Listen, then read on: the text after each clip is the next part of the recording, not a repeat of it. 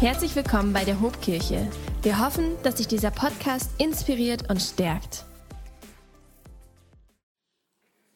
Ich freue mich nach meinem Urlaub, ich habe jetzt drei Wochen Urlaub gehabt, ich freue mich nach meinem Urlaub wieder hier sein zu dürfen. Ich muss sagen, ich habe euch wirklich vermisst. War wirklich so, aber es war auch schön Urlaub zu haben. Es ist irgendwie beides gewesen. Ich habe euch vermisst, aber es war auch schön Urlaub zu haben. Und ihr wisst ja, manchmal trifft man gute Entscheidungen im Leben und manchmal nicht so gute Entscheidungen. Für uns war es eine wirklich gute Entscheidung, in diesem Sommer zu entscheiden, dass wir in den Süden fahren im Urlaub und nicht hier in Bremen bleiben. Denn irgendwas war mit dem Wetter. Irgendwas ist da kaputt gegangen. Jetzt pünktlich zum Schulstart, die Sommerferien sind vorbei, wird's wieder warm. Aber das war ja doch ein bisschen mehr Regen in den letzten Wochen als gedacht. Keine Ahnung, was da los war.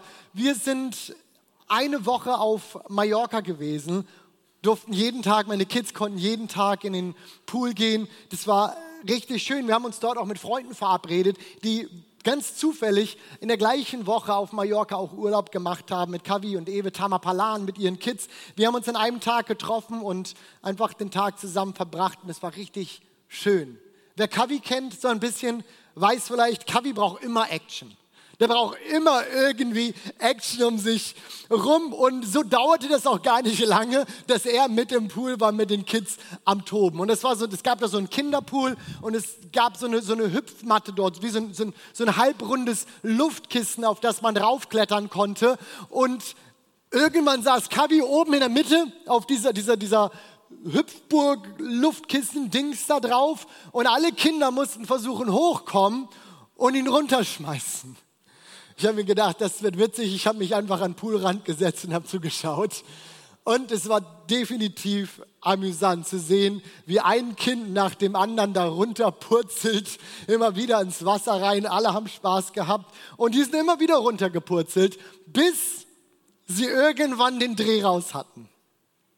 Wie schafft man es, einen übermotivierten Erwachsenen von so einer Hüpfburg als Kind runterzukriegen? Das geht nur gemeinsam.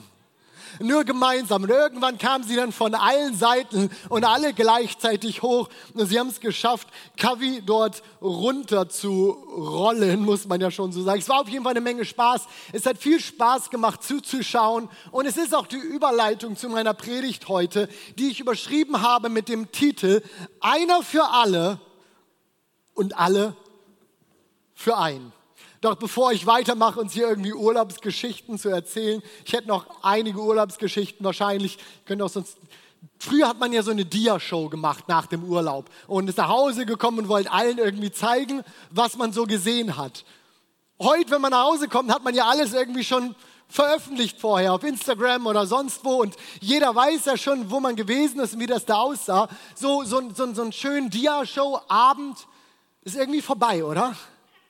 Machen wir heute also auch nicht. Bevor ich weiter irgendwie Urlaubsgeschichten erzähle, will ich uns einladen, dass wir noch einmal aufstehen gemeinsam. Ich will uns den Bibeltext vorlesen für diese Predigt heute. Und es ist eine Jesusgeschichte. Ich finde eine ziemlich geniale Jesusgeschichte und die steht im Lukas-Evangelium im fünften Kapitel in den Versen 17 bis 26. Und dort heißt es, eines Tages saßen einige Pharisäer und Schriftgelehrte dabei, als Jesus lehrte. Die Männer waren aus den Dörfern von ganz Galiläa und Judäa und sogar aus Jerusalem zusammengekommen. Und die heilende Kraft des Herrn ging von Jesus aus. Da trugen ein paar Männer auf einer Matte einen Gelähmten herbei. Sie versuchten durch die Menge zu Jesus vorzudringen, doch es gelang ihnen nicht. Schließlich stiegen sie auf das Dach. Sie nahmen ein paar Ziegel weg und ließen den Kranken auf der Matte mitten unter die Zuhörer hinab, direkt Jesus vor die Füße. Als Jesus ihren Glauben sah, sagte er zu dem Mann, Sohn, deine Sünden sind dir vergeben. Für wen hält sich dieser Mann? sagten die Pharisäer und Schriftgelehrten zueinander. Das ist doch Gottes Lästerung. Wer außer Gott kann Sünden vergeben? Jesus wusste aber, was sie dachten, und er fragte sie, was macht ihr euch für Gedanken in euren Herzen? Ist es leichter zu sagen, deine Sünden sind dir vergeben, oder steh auf und geh? Ich werde euch beweisen, dass der Menschensohn auf Erden die Vollmacht hat, Sünden zu vergeben. Und er wandte sich an den Gelähmten und sagte, steh auf, nimm deine Matte und geh nach Hause. Da sprang der Mann vor den Augen aller Anwesenden auf die Füße. Er hob seine Matte auf und ging nach Hause und lobte Gott aus vollem Herzen. Ehrfürchtiges Staunen erfasste die Zuschauer. Die priesen Gott und sagten immer wieder, heute haben wir wirklich Unglaubliches gesehen. Amen. Was für ein Text, oder? Was für eine geniale Jesus-Geschichte. Ein Mann wird zu Jesus gebracht, ihm werden die Sünden vergeben und er wird von seinem Leiden, von seiner Krankheit geheilt. Wenn es das nicht ist, ihr Lieben, wonach wir uns sehen, dass Menschen geheilt werden und gerettet werden. Wenn es das nicht ist, wonach wir uns sehen, dann weiß ich auch nicht. Dann weiß ich auch nicht, was wir suchen. Für viele von uns ist das hier sicherlich keine ganz neue Geschichte. Ich finde, es ist eine relativ bekannte Geschichte. Jesus heilt einen Gelähmten. Das sind ja so ein bisschen die, Haupt, die Hauptpersonen, die wir hier in dieser Geschichte haben. Aber um Jesus und den Gelähmten soll es heute in dieser Predigt eigentlich nur ein bisschen am, am Rande gehen. Gut, zugegeben, um Jesus geht es immer und das wird heute auch noch so sein, aber folgt mir mal ein klein bisschen, denn wen wir uns heute in allererster Linie anschauen wollen, sind nicht Jesus und der Gelähmte hier, sondern es ist die Truppe Jungs, die diesen Gelähmten hier aufgabelt und zu Jesus bringt. Und vielleicht lese ich das so ein klein bisschen in diesen Text hier rein, aber in meiner Vorstellung ist der Gelähmte, der hier gebracht wird, ein Teil von dieser Gruppe. Es gibt nicht die Männer, die tragen und den Gelähmten. Ich glaube, die gehören eigentlich zusammen. Ich meine, die Bibel sagt uns ja nicht so richtig viel darüber. Das sind nur so ein paar wenige Sätze, die wir hier erfahren. Aber was wir wissen ist, dass die Männer sich hier eine unheimliche Arbeit machen, diesen Typen durch die Gegend zu schleppen. Und daraus schlussfolgere ich einfach mal, dass die sich irgendwie kannten. Keine Ahnung wie, verwandt, verschwägert, befreundet, Nachbarn, wie auch immer. Ich, ich, glaube, irgendwie kannten die sich. Und in jedem Fall ist das, was wir hier lesen, eine geniale Geschichte, von der ich meine, dass wir auch für unsere Jüngerschaft, für unseren Weg mit Jesus, das Unterwegssein mit Jesus, auch für uns als Christen im 21. Jahrhundert unheimlich viel lernen können. Übersetzen wir das mal, was wir hier gerade so gelesen haben. Übersetzen wir das mal in unsere Gemeindesituation, in unsere heutige. Und ich glaube, dass da viele Parallelen da sind. Ja, nein, wir haben kein Dach, das ihr einfach mal so aufreißen dürft. Das vielleicht nicht, wenngleich wir haben so ein paar Löcher hier und der eine oder andere würde sagen, so halb aufgerissen ist das ja vielleicht schon. Nein, vielleicht sind das nicht die Parallelen, aber ich, ich, ich finde, vieles anderes ähnelt sich dann doch. In der Geschichte lesen wir hier ja von einer größeren Zusammenkunft von Menschen. Und was wissen wir noch über diese Zusammenkunft? Dass Jesus predigt. Im Grunde findet hier in diesem Haus oder was auch immer, irgendwas ja mit dem Dach drüber, findet hier doch eine Art Gottesdienst statt. Das, was dort war, heute würden wir das wahrscheinlich Gottesdienst nennen. Menschen kommen zusammen, Jesus predigt, ein Gottesdienst. Es gibt in dieser Geschichte auch die Gottesdienstbesucher. Wir lesen von ein paar, das sind Schriftgelehrte, das sind Pharisäer, später stößt der Gelähmte hier mit dazu, wir wissen von mehreren und es gibt diese Gruppe Männer, die den Gelähmten bringt. Und diese Gruppe, ich habe ja gerade schon gesagt, auf die wollen wir mal ein bisschen besser hinschauen. Diese Gruppe trägt für mich einige Merkmale von dem, was wir hier in der Hobkirche als Kleingruppe beschreiben würden. Wir starten demnächst jetzt Mitte September wieder mit unserer Kleingruppen-Season. Und ich habe gedacht, ich werde diesen Sonntag mal nehmen, für uns nochmal zu erklären, warum es für unsere Jüngerschaft, für unseren Weg mit Jesus so hilfreich, so gut und so gesund ist, in so eine Art Gruppe eingebunden zu sein, so unterwegs zu sein und miteinander das Glaubensleben teilen zu können.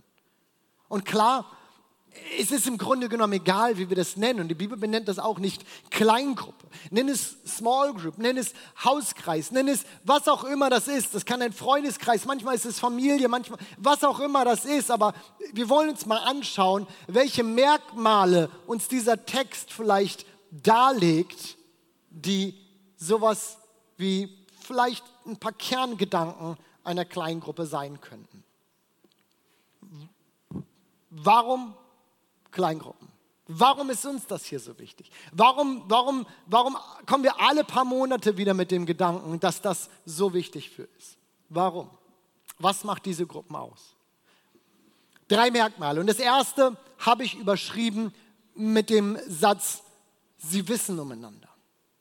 In unserer Geschichte lesen wir, dass Jesus in der Stadt ist und lehrt. Und von überall her strömen Leute herbei, um ihn zu, zu hören, zu sehen. Wir haben es gerade gelesen, Vers 17, aus den Dörfern von ganz Galiläa, Judäa und sogar aus Jerusalem. Ja, ich stelle mir vor, dass, dass das, was hier passiert, dass das bekannt war. Heute weiß jeder, dass Barbie gerade im Kino läuft, oder? Und damals wusste jeder, Jesus ist in der Stadt. Da passiert was. Und jeder wollte da irgendwie hin. Man hat darüber geredet. Das war wie so ein Hype darum. Jeder wollte dahin. Doof nur für unseren Gelähmten. Denn er konnte nicht. Doof nur für unseren Gelähmten, denn selbst wenn er wollte, seine Umstände hinderten ihn daran, von A nach B zu kommen. Selbst wenn er wollte, er lag einfach nur da. Und wenn ich das hier so lese, dann frage ich mich, ja, vielleicht sind wir alle nicht gelähmt. Aber ich frage mich, wie oft uns das doch eigentlich genauso geht, dass wir darauf angewiesen sind, dass jemand uns mitnimmt, dass er uns abholt. Vielleicht ist es körperlich. Vielleicht ist es aber auch ganz was anderes, was dich hindert zu gehen. Vielleicht ist es seelisch, ist es geistlich, ist es psychisch. Es sind so viele Dinge in unserem Leben, die passieren können, die, die uns wie gelähmt dastehen lassen. Und wir wollen eigentlich weiter, aber wir merken, obwohl wir wollen, wir kommen, wir kriegen keinen Schritt vor den anderen. Wir kommen einfach nicht voran. Situationen, Umstände in unserem Leben, die schwer sind. Und es ist, als wären wir festgekettet an dem Punkt, wo wir gerade stehen und wir kommen im Leben nicht vorwärts. Dann ist es wichtig, dass du Menschen um dich herum hast, die wissen, wie es dir geht. Wie gut, dass, dass unser Gelähmter hier in dieser Geschichte genau solche Menschen um sich herum hatte. Alleine wäre er nämlich nie zu Jesus gekommen. Aber da gab es Menschen in seinem Leben, die wussten um seinen Umstand und sie dachten an ihn. Ihr Lieben, Genau, auch in der Gemeinde ist es so wichtig, dass wir uns einfach nicht nur darauf verlassen, dass wir sagen, hier sind ja alle wahrscheinlich nett und wahrscheinlich sind sie irgendwo sogar für mich und sie haben nichts gegen mich oder irgendwie wird das schon funktionieren. Nein, Liebe, es ist so wichtig, dass wir auch in Gemeinde Menschen um uns herum haben, die um uns wissen. Denn die ganze Gemeinde, wir als Kollektiv, wir werden das nicht leisten können. Und vielleicht muss und werde ich den einen oder anderen hier an diesem Punkt desillusionieren. Eine Gemeinde unserer Größe, im Grunde muss sie nicht mal so groß sein, aber, aber nehmen wir das mal für eine Gemeinde unserer Größe. Sie wird dich nicht kennen und wissen, wie es dir geht. Und das ist nicht mal böse gemeint. Es ist einfach die Wahrheit. Ich habe mal ausgerechnet, Gut, ehrlicher zu sagen wäre, ich habe mal ausrechnen lassen von jemandem, der versteht, wie das geht, denn ich habe mir überlegt, wie rechne ich das?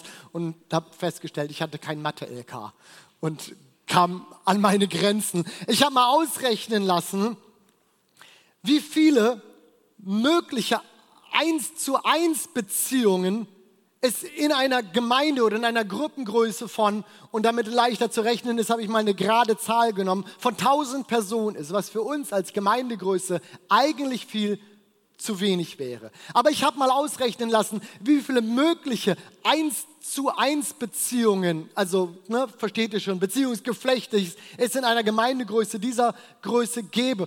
Und ganz ehrlich, ich war schockiert. Wisst ihr, wie viele mögliche 1 zu 1 Beziehungen es gibt.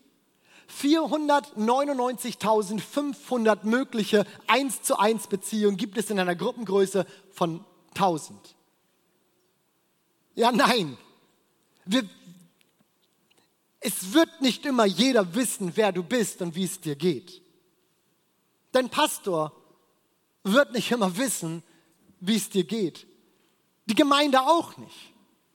Dafür braucht es ein, eine, eine verbindliche, eine, eine überschaubare Gruppe von Menschen, mit denen wir unterwegs sind, mit denen wir durchs Leben gehen, denen wir uns anvertrauen, die wir vielleicht regelmäßig sehen. Und vielleicht denkst du dir, ja, aber irgendwie schätze ich auch die Anonymität dieser Größe und dass ich kommen kann und gehen kann und ich verstehe das. Das ist cool, manchmal brauchen wir genau das im Leben, denn verbindlich zu werden ist irgendwie auch anstrengend, oder? Denn plötzlich können Leute nachfragen.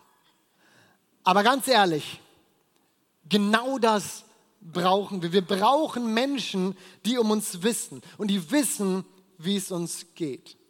Und damit komme ich zu meinem zweiten Punkt, zum zweiten Merkmal, das ich in dieser Geschichte hier finde.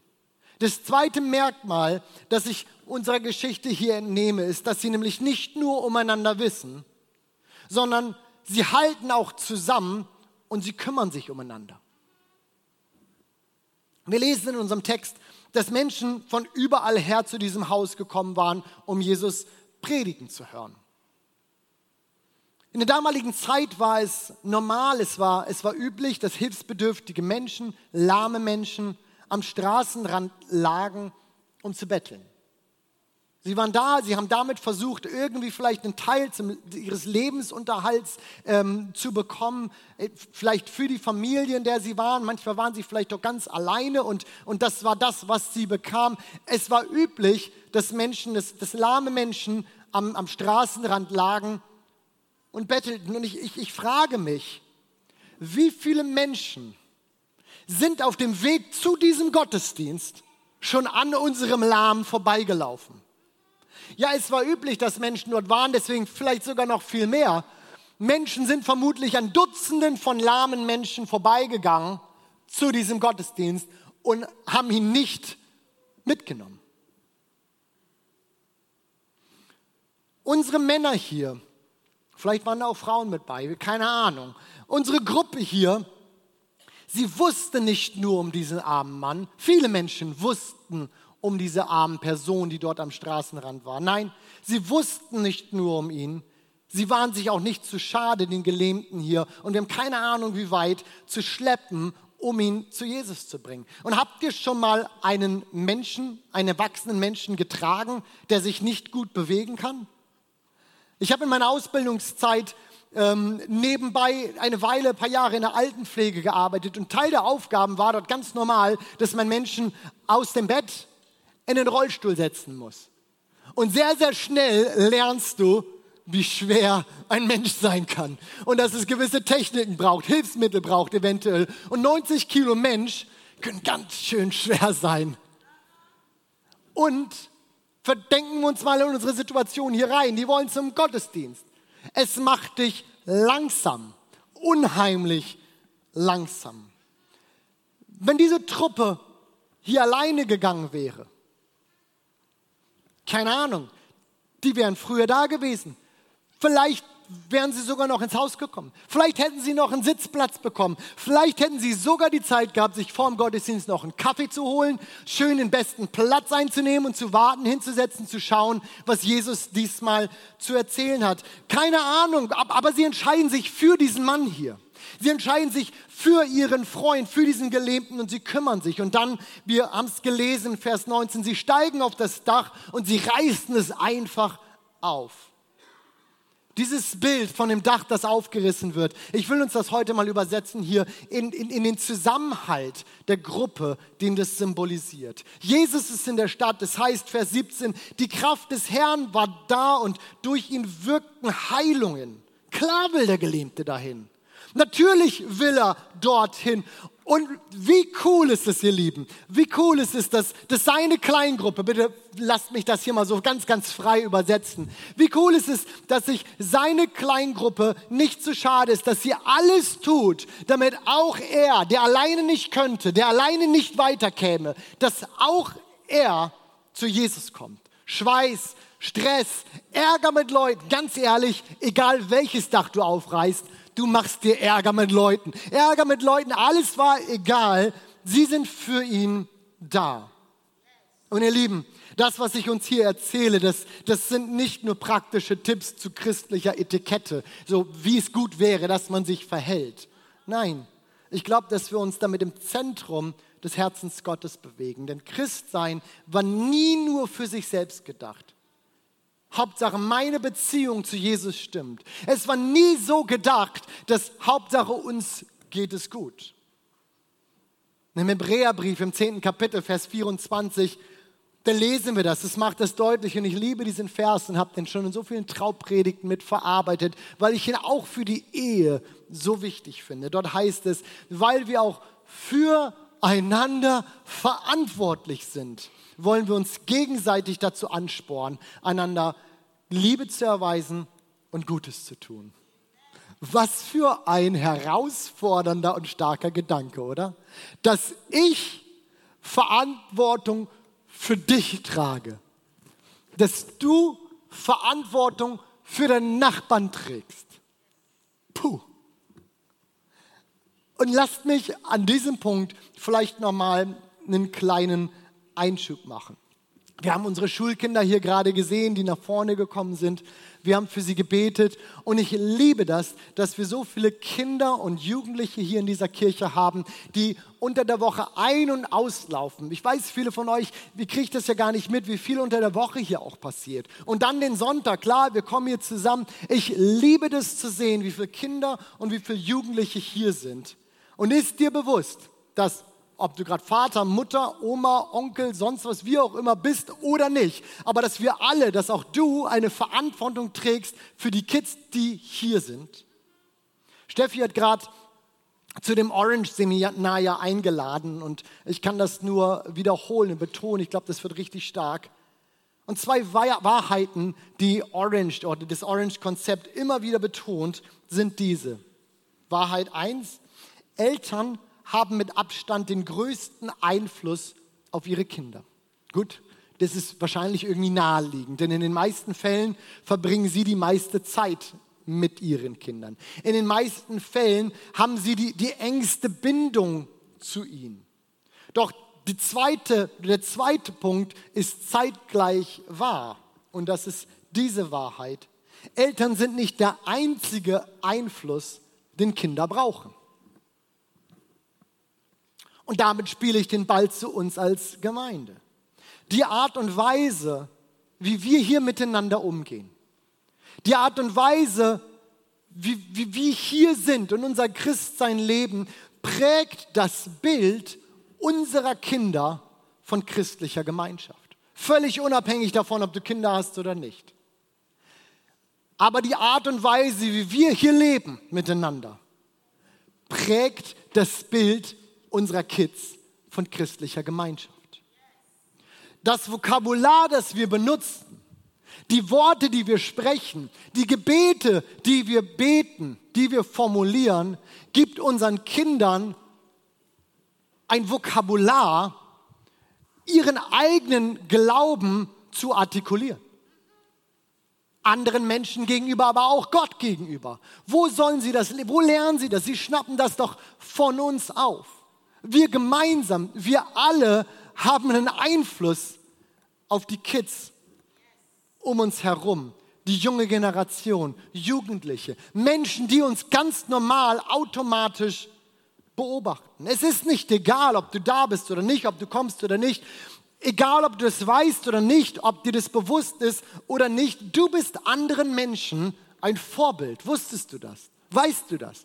Du bist anderen Menschen ein Vorbild und du malst ihn völlig unabhängig davon, ob du damit einverstanden bist oder nicht.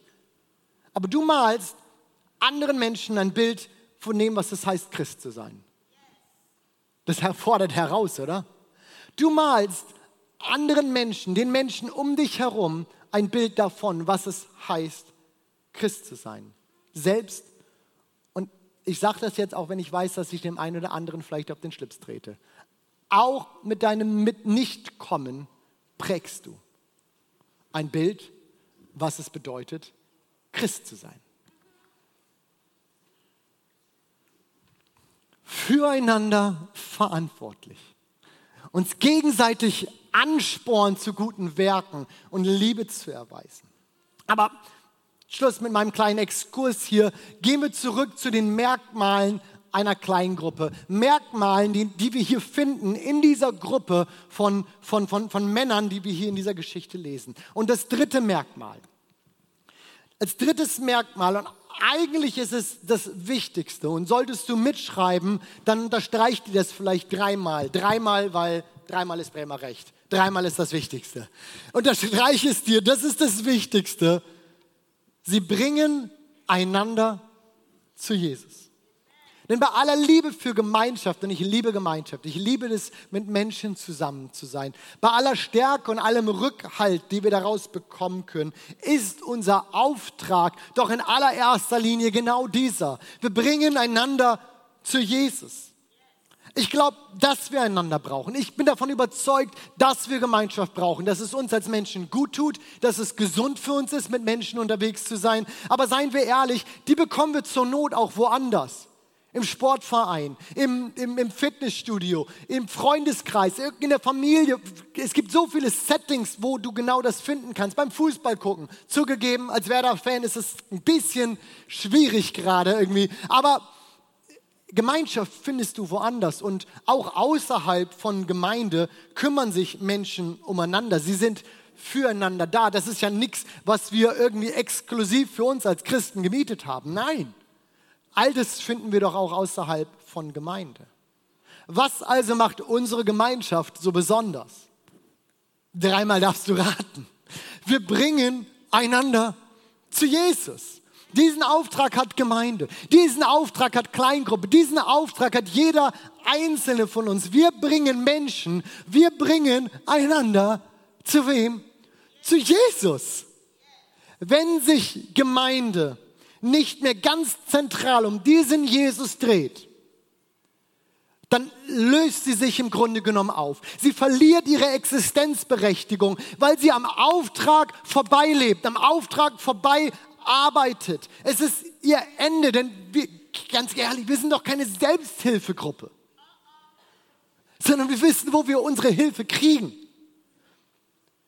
Wir bespaßen uns doch nicht selber, sondern, sondern wir wissen um die Stärke unserer Gemeinschaft, weil wir wissen, wir können jemanden an die Hand nehmen und wir wissen, zu dem wir gehen können und wo wir Hilfe kriegen, ihr Liebe. Gemeinde wird sich immer wieder um diesen Jesus drehen und es ist unser Auftrag, einander zu Jesus zu bringen. Und es ist nicht genau das, was wir hier in unserer Geschichte lesen. Dort heißt es in Vers 18, sie versuchten durch die Menge durchzudringen. Es war voll, alles war voll. Warum versuchen sie durch die Menge durchzukommen? Um den Mann. Ich glaube, wir können es fast alle schon mitsprechen, oder? Sie bringen ihn zu Jesus. Und später lesen wir dann von, von ihrem Glauben, den Jesus sah und auf den hin er den Gelähmten heilt, ihm seine Sünden vergibt. Und an diesem Punkt, als ich die Predigt geschrieben habe, bin ich einmal aufmerksam geworden wieder und dachte, was steht hier eigentlich? Spannend. Ist euch das aufgefallen? Es war nicht bloß der Glaube des Gelähmten hier, um ehrlich zu sein, lesen wir sogar nirgends von dem Glauben des Gelähmten. Was es hier heißt, ist, dass die Gruppe geglaubt hat. Die Gruppe hatte den Mann getragen. Sie hatte ihn durch die Menge gebracht. Sie hatte das Dach aufgemacht. Und dann heißt es in Vers 20, als Jesus wessen Glauben? Als Jesus ihren Glauben sah, sagte er zu dem Mann, und er wird geheilt. Ihm werden die Sünden vergeben. Ihr Lieben, es steckt so viel Kraft da drin, wenn wir gemeinsam zu Gott kommen. Es steckt so viel Kraft da drin, wenn wir gemeinsam glauben, gemeinsam mit unseren Anliegen zu Jesus kommen. Ja, Jesus selbst erklärt uns doch genau das in Matthäus 18. Dort heißt es, wenn zwei von euch hier auf dieser Erde, mein Vater im Himmel, um etwas bitten wollen und sich was sich einig darin sind, dann wird es ihn auch geben. War mich begeistert dieser Text. Auch wenn wir nicht viel über, über diese, diese, diese paar Leute hier wissen.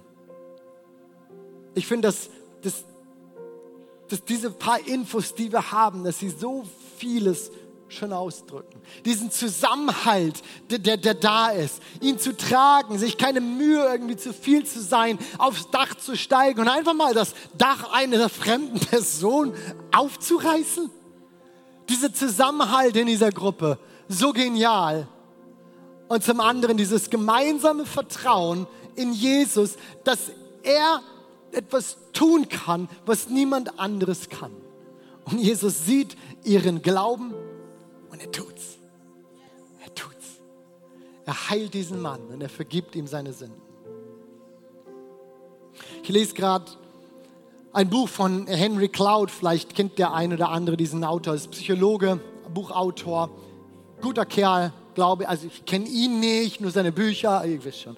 Ähm, ich lese gerade ein Buch von ihm und einen Absatz, den ich gelesen habe in einem seiner Bücher, der hat mich die Tage wirklich angesprochen und ich finde, dass das ist im Kern sich in, in, dieser kleinen Gemeinschaft, von der wir hier lesen, genau widerspiegelt. Er schreibt hier über Vertrauen und was es bedeutet, vertrauenswürdig zu sein. Und dann schreibt er, vertrauenswürdig zu sein bedeutet nicht nur, sich an Absprachen zu halten und ehrlich zu sein. Ein Mensch mit einem starken und umfassend vertrauenswürdigen Charakter denkt auch an das, was nicht zu den Abmachungen gehört. Er achtet nicht nur darauf, was für ihn gut ist, sondern auch darauf, was für den anderen gut ist. Und damit bedeutet Vertrauen, und ich liebe diese Definition, er leitet sie ab aus einer hebräischen Übersetzung eines Wortes für Vertrauen. Damit bedeutet Vertrauen, sich nicht sorgen zu müssen. Was für ein Bild für Gemeinschaft, oder? Sich nicht sorgen zu wissen müssen. Zu wissen, ich kann mich fallen lassen. Diese Gemeinschaft ist für mich. Sie wird mir einen Fehler vergeben. Sie wird für mich mitdenken, wenn ich irgendwas verpasse. Sie, ist für mich. Manchmal brauchen wir Menschen, die für uns mitdenken. Wir brauchen Menschen, die für uns mitglauben, wenn wir es nicht mehr können. Allein ist das Leben so schwer. Wir brauchen so eine Art von Gemeinschaft, glaube ich, jeder von uns, die, die diese Merkmale trägt. Und nenn es, ist mir völlig egal, wie du es nennst. Aber ich glaube, wir brauchen eine Gemeinschaft, die diese Merkmale hier trägt. Denn manchmal verletzen wir uns auf dem Weg. Manchmal verletzen wir uns im Leben. Das ist völlig normal. Und niemand von uns kommt durchs Leben, ohne seinen Fuß an irgendeinen blöden Stein zu stoßen, um seinen Kopf irgendwo gegenzuhauen wir verletzen uns im Leben. Und dann brauchst du Menschen, die dich sehen, die kommen, die mit dir glauben und die dich zu Jesus bringen. Ein andermal bist du vielleicht diese Männer in dieser Geschichte hier. Und dann dürfen wir anderen helfen. Dann dürfen wir andere unterstützen. Dort, wo einer fällt, helfen wir uns wieder auf. Dort, wo jemand vom Weg abkommt, bekommt man Korrektur. Wer kann das besser? Wer kann uns besser korrigieren als die Menschen um uns herum, die uns wirklich kennen? Ich lasse mich auch von niemandem gerne korrigieren, bis auf die Menschen, die mich wirklich kennen. Berufung finden, Gaben ausprobieren. Wo geht das besser als in einer Gruppe, in einem Setting, in einer Gemeinschaft von Menschen, die mich wirklich kennen und wo ich weiß, ich muss mich nicht sorgen, ich kann mich fallen lassen weil sie für mich sind. Sie wissen, wo ich stehe, wie es mir geht und ich kann mich fallen lassen. Ja, wie gehen wir mit Herausforderungen im Leben um, die immer wieder kommen? Mit Situationen, die sich, die sich wie so ein Riese in unser Leben stellen und sich vor uns aufbauen. Doch ein bisschen so, wie unsere Kids das im Urlaub im Pool mit Kavi gemacht haben, oder? Gemeinsam. Gemeinsam.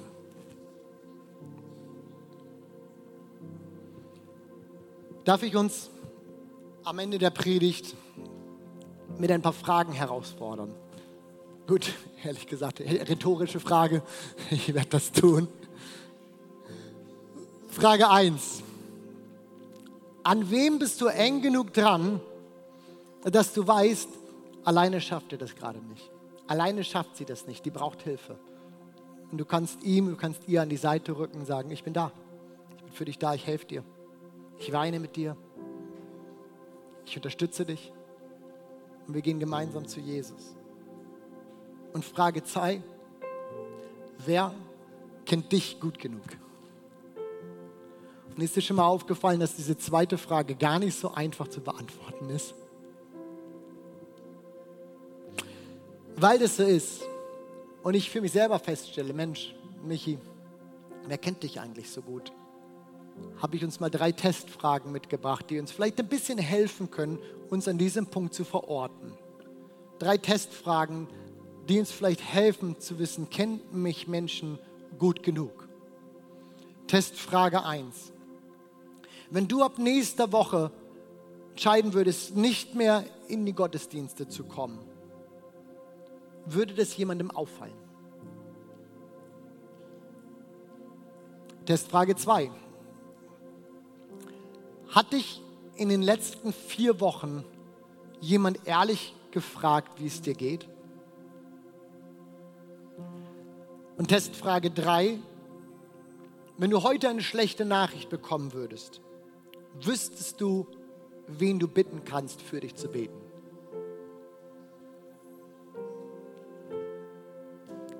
Wenn du ein paar Mal Nein auf diese Testfragen hier antworten musstest, für dich innerlich vielleicht, vielleicht brauchst du dann eine Kleingruppe.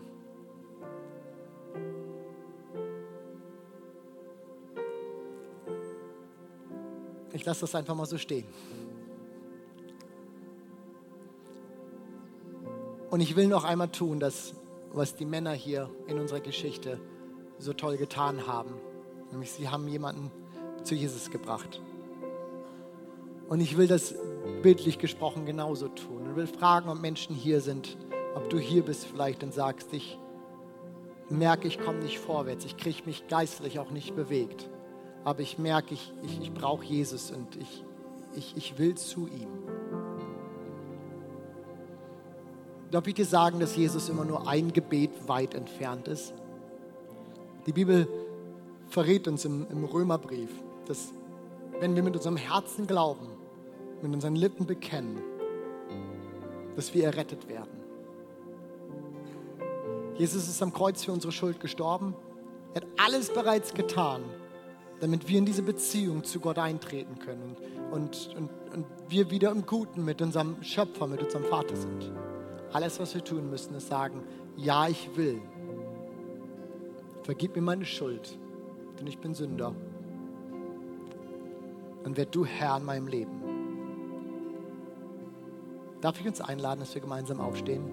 Und ich will fragen, ob Menschen hier sind, die, die, die genau das ansprechen und du sagst, ja genau das möchte ich. Ich möchte zu Jesus, ich möchte ihm mein Leben geben. Und ich werde dich gleich bitten, dass du mir kurz deine Hand zeigst, einfach als sichtbares Zeichen deiner Entscheidung.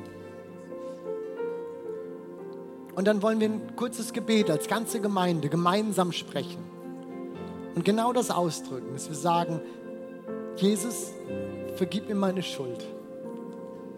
Und ich will von heute an mit dir leben. Du sollst Herr in meinem Leben sein. Und dann würde ich das lieben. Ich würde es, mich würde es freuen, wenn, wenn du uns davon berichtest, wenn, wenn du vielleicht eine Kontaktkarte auf deinem Platz ausfüllst, wenn du nach dem Gottesdienst zu unseren Gebetsteams gehst oder einem Mitarbeiter, einem Freund, jemand, mit dem du da bist, sagst, ich habe meine Entscheidung mit Jesus festgemacht und er ist jetzt Herr in meinem Leben. Wir würden es lieben, dich dazu begleiten und den Weg mit dir zu gehen. Denn gemeinsam ist immer besser als einsam, oder? Gemeinsam ist immer besser als alleine. Und so will ich fragen, ist heute an diesem Sonntag jemand hier, der sagt, ich will mein Leben Jesus geben? Dann zeig mir doch kurz deine Hand. Dankeschön. Ja, Dankeschön. Danke. Dankeschön. Hey, stark. Das ist so eine gute Entscheidung. Und ich, ich möchte für dich beten. Ich möchte mit euch gemeinsam beten. Und ich kann dir sagen, dass, dass es nicht mehr braucht als diese Entscheidung. Und Jesus zu sagen, vergib mir meine Schuld und ich will mit dir gehen. Und ich darf dir zusprechen, dass du ewiges Leben hast, dass deine Beziehung zu Gott hergestellt ist und dass du ein Kind Gottes bist.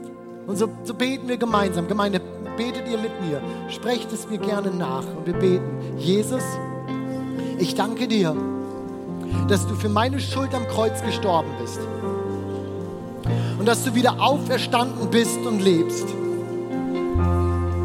Und an diesem Sonntag will ich dir mein Leben geben.